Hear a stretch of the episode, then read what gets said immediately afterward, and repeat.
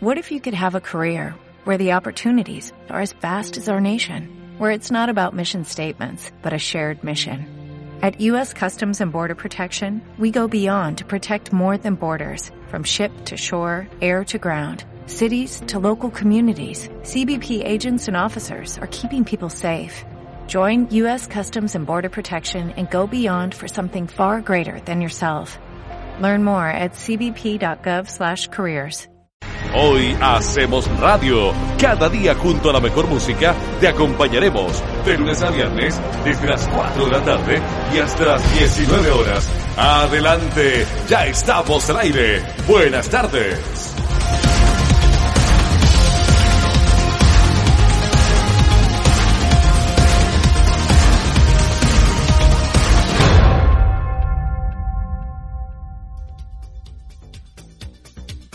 Ya estamos de vuelta en la 99.5, hacemos radio la Rancagua, en la más antigua de Chile. Oye, yo les comento que está con nosotros Clínica Oftalmológica Vida Visión, oftalmología, preventivos, biometría óptica, cirugías LASIK de cataratas de retina.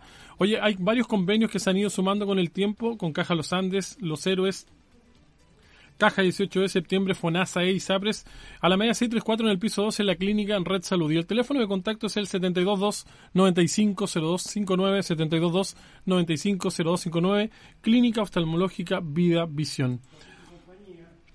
En los últimos días hemos estado eh, eh, hablando mucho del 10%, pero también hay un caso extremadamente potente y brutal que ha estado sucediendo en nuestro país. Es el caso de Antonia Barra, quien eh, se suicidó el día 13 de octubre del 2019 luego de contarles a sus amigos que un chico de apellido Pradenas, eh, vamos a ver todos los detalles ahí de Martín Pradenas, le había violado en una cabaña en Pucón en el marco de la celebración de las fiestas patrias. Un reportaje importante en Chilevisión a fondo con este caso efectivamente de investigación periodística y vamos a conversar con eh, efectivamente pues eh, ah, vamos a recuperar el contacto que se, cortó vamos a conversar con Alejandro Vega él es el periodista que tuvo a, caso, a cargo esta investigación periodística en Chilevisión de este caso tan brutal como es el caso de de Antonia Barra en, manos de Martín Praenas. Ojo, que usted me lo decía también que, que hay, aquí hay acusaciones, después de que salió esta acusación de Antonio Barra, se sumaron más, eh, más acusaciones desde el año 2010 a la fecha. Así es, algunas quedaron desestimadas, bueno, Alejandro nos va a contar, pero claro, algunas quedaron desestimadas en, en el accionar judicial de este último tiempo que Alejandro nos puede contar el detalle. Alejandro, ¿cómo te va? ¿Cómo está? Eduardo Fuentes, Radio Rancagua, Hacemos Radio, te saluda, ¿cómo está ahí? Hola Eduardo, ¿bien y tú? Muy bien, aquí estamos. Eh, bueno, estábamos contextualizando básicamente lo, lo, brutal que ha sido, porque toda esta semana hemos estado hablando, todo el mundo hablando del 10%, el 10%, pero resulta que se nos olvida lo brutal de este caso, Antonio Barra, que a ti te tocó hacer esta investigación periodística importante. ¿De qué manera te tocó al corazón esta investigación periodística o de repente uno... Hacemos radio se pone un poquitito, entre comillas, cuero chancho, pero, pero este tipo de cosas como que definitivamente tocan a uno, lo tocan al corazón, ¿o no? Sí, en, realidad cada vez que hay un, un femicidio o un crimen de género, eh, yo pienso que nadie puede ser indiferente, eh, no solamente al sufrimiento de la víctima, sino también al sufrimiento de la propia familia.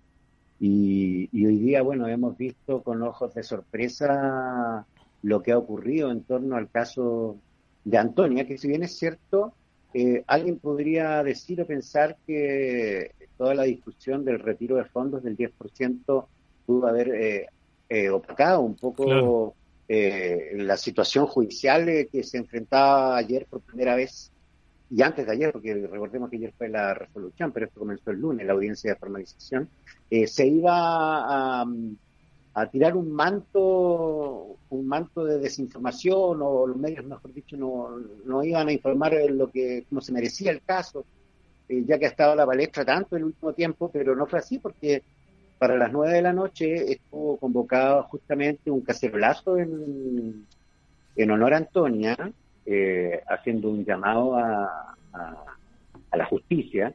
Y eh, bueno, mucha gente confundió que esos cacerolazos podían tener como origen eh, justamente un apoyo a lo que se estaba discutiendo en el Parlamento, que era el 10%, pero no era así. Pues hubo, yo creo, ahí sentimientos encontrados, pero fue muy masivo en distintas ciudades del país. Eh, este apoyo que recibió no solamente la familia, sino una sociedad que ha cambiado prácticamente en virtud de todo lo que hemos visto que se ha arrastrado a, través de los años. Y me, refiero yo al patriarcado eh, que se ha instalado en nuestro país desde hace mucho tiempo, mucho tiempo, con otros casos también que hemos conocido. Yo conversaba el otro día con Julio César Rodríguez en la radio Bio, Bio y, hay antecedentes que mm, a nosotros nos llevan a pensar un poco que eh, y a plantearnos la pregunta de cuánto hemos cambiado. Y yo hacía referencia un poco al, brutal crimen, asesinato que sufrió Erika Hagan, y también si nos remontamos a la década del 80 al caso de Alice Meyer, que se aplastó completamente con la impunidad, este horrible asesinato que sufrió esta joven de descendencia alemana. Pero, pero hemos, hemos cambiado como sociedad, ¿crees tú, Alejandro? Porque pues, y yo me remonto a lo que, a lo que pasa ahora. La región de O'Higgins hoy en día, en términos de femicidios, lleva, le lleva a la delantera a todas las regiones de nuestro país. Y, lo vemos constantemente, que es lamentable esta cantidad de femicidios. ¿Cambia el hombre, cambia la cultura, cambia esta sociedad machista con este patriarcado que definitivamente termina siendo brutal? Es una pregunta bien compleja, eh, porque cada vez nosotros vemos que las cosas suceden de forma mucho más rápida.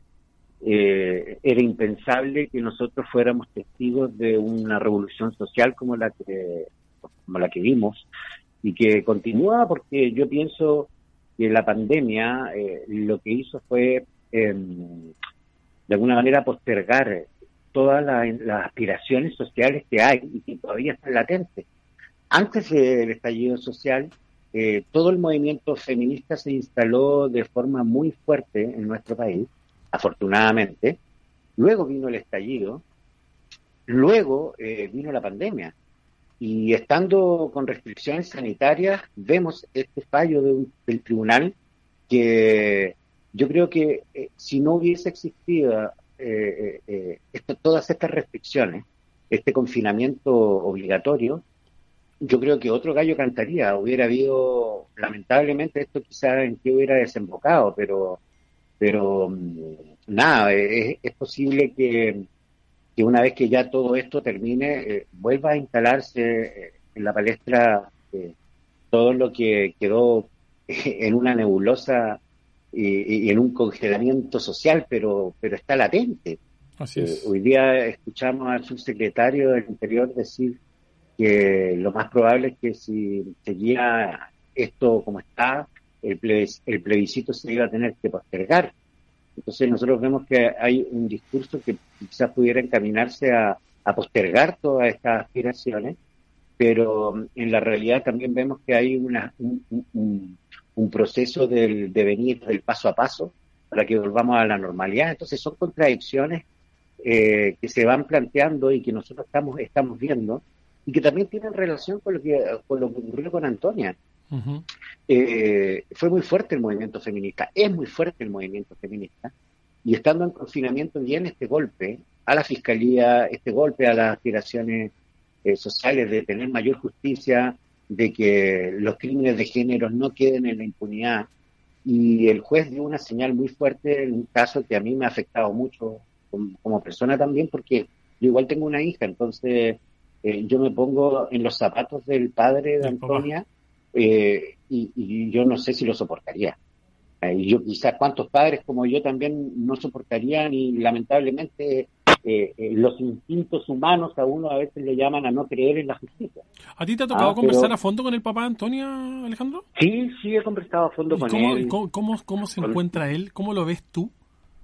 Muy, con mucha fortaleza, eh, es un hombre que tiene convicciones muy claras como hombre, un buen padre de familia. Eh, conocía a toda su familia también. Eh, es un hombre trabajador, eh, muy querendón. o sea, yo, o sea, si alguien tiende a pensar que hubo algún mal ejemplo, yo lo despertaría completamente. El hecho de que, por ejemplo, el abogado defensor de Pradenas eh, don Roberto, no, miento, don Gaspar eh, Calderón, haya dicho que la embriaguez era de ella y no de Pradena, que ella venía prendida, refiriéndose al estado de, Antonia Barra. Eh, por supuesto, y qué joven, no pasó por ese mismo proceso de, tomarse sus tragos, ir a la discoteca, eh, pero lamentablemente las circunstancias dijeron otra cosa y, y desde el punto de vista, desde el punto de vista del ojo analítico de expertos en delitos sexuales, como es, por ejemplo, es la ex prefecta inspector Cristina Rojo, la, psicóloga experta en reparación emocional y abusos sexuales, Javiera Donoso, que a propósito de, esta investigación eh, la PDI le tomó declaraciones. Eh, o sea, un informe policial que indica que, que aquí no había una voluntad por parte de la víctima, fue desestimado por el tribunal. Entonces, eh, claro, eh, acá hay acá hay un, como, como le gusta decir al abogado Calderón, eh, en la cancha se ven los gallos. prácticamente es un es una, una, dialéctica jurídica la que se está viviendo ahí. pero no hay que ser muy ducho para darse cuenta que la joven no estaba en todos sus cabales cuando la vemos caminando, ingresando a un estacionamiento donde se comete el primer acto sexual. Yo no voy a hablar de abuso porque según el tribunal ahí no hubo un abuso sexual. Pero lo que no se entiende es que un par de minutos después de ese trayecto, continuando con ese trayecto a la cabaña, sí habrían antecedentes de que fue violada. Entonces el tribunal dice que no hubo un abuso sexual en el estacionamiento, pero sí que eh, hubo una, una violación en, la cabaña. Entonces, son, es, es un algo que es difícil de entender, ¿ah? algo que es difícil de entender porque el juez desestimó el informe de la policía, no lo consideró. Y ahora, bueno, lo que queda es esperar eh, que se desarrolle la investigación. Dieron 120 días para investigar. sí. sí. 120 días para investigar y aquí, bueno, van a tener que, tirar cada uno, por un lado y por otro, todo, toda su artillería. ¿Ah? Pero, pero como, como periodista, como, como periodista uno tiene que recoger la mayor cantidad de antecedentes y, y en un proceso de, edición eh, eh ponerlos en, la palestra, en el escenario, en la escena pública, para que cada persona se forme sus propias conclusiones. ¿ah? O sea, eh, hay que mantener esa distancia en el sentido de ser muy informativo. Esa objetividad. Claro, pero es una objetividad que también es subjetiva, porque igual uno tiene corazón. Tenés sentimientos. Claro pero, pero una forma de, de, un ejercicio periodístico básico, una vez que uno tiene los antecedentes, es tratar de eh, tener un acercamiento, una entrevista o, o poder conversar con la contraparte, que en este caso es eh, Martín Pradena. Yo cuando fui a Temuco y toqué el timbre de su casa varias veces, nunca me quisieron dar una entrevista, de lejos me habló el hermano, diciendo que se iba a caer todo este tongo, todas las mentiras que se han visto.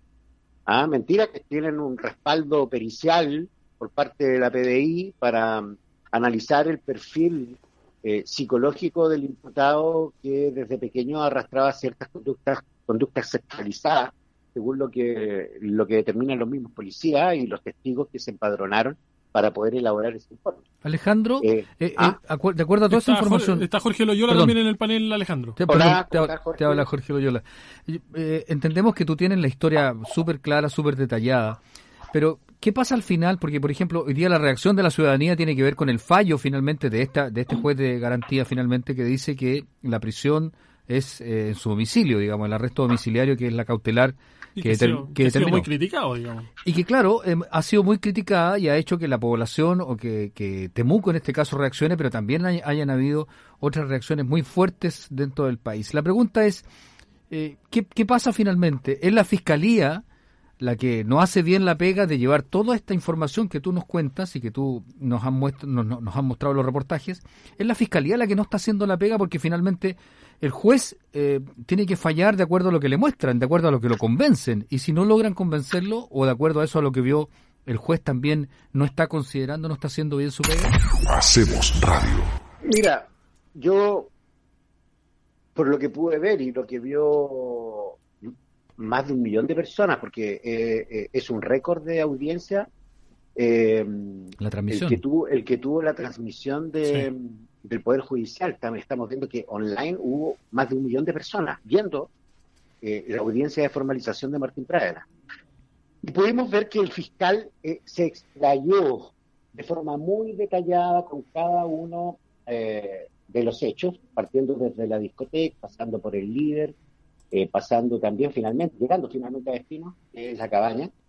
y no solamente una argumentación o una exposición de los hechos por parte del fiscal, sino también de abogados duchos y muy respetados como don Roberto Celedón, estaba Alejandro Guzmán, Mercedes Bulne, por parte de otra víctima.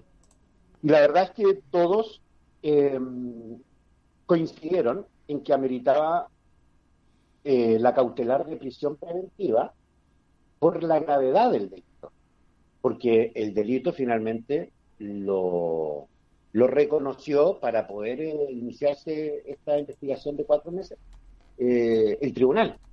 Es el delito de violación en la cabaña, desestimó el de abuso sexual en el líder, pero pero el de la cabaña no. Entonces, eh, en virtud del alta, de la alta penalidad de la violación, de la gravedad del delito, la pregunta es por qué el juez decidió otras medidas cautelares como el arraigo nacional y el arresto domiciliario total y no la prisión preventiva. Yo como periodista lo que tengo que hacer y lo que tenemos que hacer nosotros todos es decir, bueno, aquí está la respuesta y la respuesta la dan otros expertos. y por algo hay instancias en las cuales pueden eh, apelar. Y eso es lo que hizo la Fiscalía ahora, fue apelar a la Corte de Apelación eh, frente a la resolución del juez. El mismo ex fiscal Carlos Gajardo asegura que la prescripción eh, exige que no se cometan nuevos delitos en el tiempo intermedio. ¿Ah? y que si hay delitos reiterados en el tiempo, eh, la prescripción se interrumpe y que por lo tanto la decisión del juez fue errada. A propósito de los otros, del 2010, 2014, ¿eso? ¿A eso te refieres? Claro, claro, claro. Eh, entonces esa fue la primera decisión que nosotros conocimos el día lunes, que fue la, el sobreseguimiento por prescripción de 12. Ahí ya hubo una interpretación por parte del juez a la que la Fiscalía apeló. Ahora, claro, porque, porque eh, Gajardo dice, por otro lado, que la gravedad de la pena hace procedente imponer una prisión preventiva, digamos. Sí, bueno, es que, claro, ambas cosas. Pero la primera que eh, el, día lunes se sobresea a Martín Pradena por dos casos de abusos sexuales por prescripción. Según el ex fiscal, eh, no aplica la prescripción. Aquí la prescripción se interrumpe y es una postura que también tienen los abogados querellantes, los abogados de la familia mm, Barra, y que también tenía la fiscalía. Y acto seguido, el juez decide no conceder la prisión preventiva, eh, desconociendo que la alta penalidad, ¿ah? la gravedad del delito, que es justamente también lo que señala el ex fiscal Carlos Gajardo, que aquí correspondía aplicar el artículo 96 del Código Penal. ¿Y cuál es la percepción tuya ahí que el, juez finalmente, a propósito de todas estas acusaciones del patriarcado y de que es una justicia machista, eh, ¿Tú crees que influyó mucho en eso? Porque los antecedentes parecieran ser claros, ¿no? O sea, para que se los muestren a un, a un juez y él determine, incluso en la preventiva, que es una medida dura, pero tampoco es una condena. Mm. Bueno, eso es, eh, es difícil eh, estar en los zapatos de un juez que toma esta decisión. es una interpretación que hace, que hace de la ley. ¿Ah? O sea, aquí puede ser un juez que haya hecho otra, otra interpretación y haya dejado a Martín Pradena en prisión preventiva. La interpretación de este juez fue otra. Eso ya es resorte del tribunal. Ahora, ¿cuál es tu, cuál es tu olfato periodístico de lo que, de qué manera se va a desencadenar el, final de esta ingrata historia, Alejandro? Es difícil aventurarse en un juicio así. Eh, eh, yo creo que ahora el, trabajo de una y otra parte es recabar la mayor cantidad de pruebas. Eh, no sé si la Fiscalía, por ejemplo, va a ordenar eh, que se practiquen peritaje psicológico a Martín Pradenas, que ya lo rechazó dos veces. Eh, por su parte, la defensa de Martín Pradenas lo que ha tratado de hacer es desestimar las acusaciones, me imagino yo armando una estrategia una estrategia en la que también em, eh, pidió eh, declaraciones, la ayuda de dos jóvenes eh, para hacerlos declarar e influir en la investigación, hablando del comportamiento de Antonia, tratar de reconstruir un poco el comportamiento de Antonia en, fiestas uh, o en, reuniones con amigos que no tienen absolutamente nada que ver con el caso, eh, a través del ex suegro de Martín Pradena, ¿ah? eh, Francisco Alanís. El ex suegro de, Martín Pradena, eh, a través de su hijo, trató de ubicar a dos jóvenes y le dijo, oye, pucha, ustedes pueden declarar cómo vieron a Antonia en un carrete X.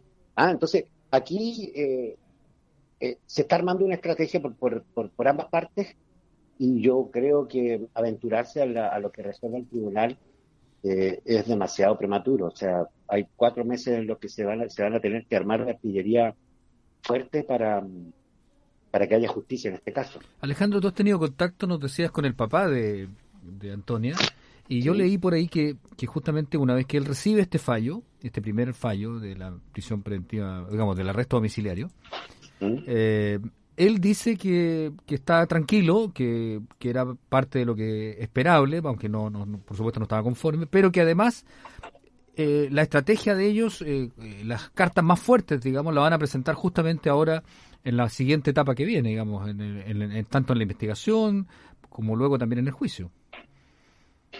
Sí, y hoy día eh, emitió declaraciones eh, asegurando que Martín Praenas debería estar preso.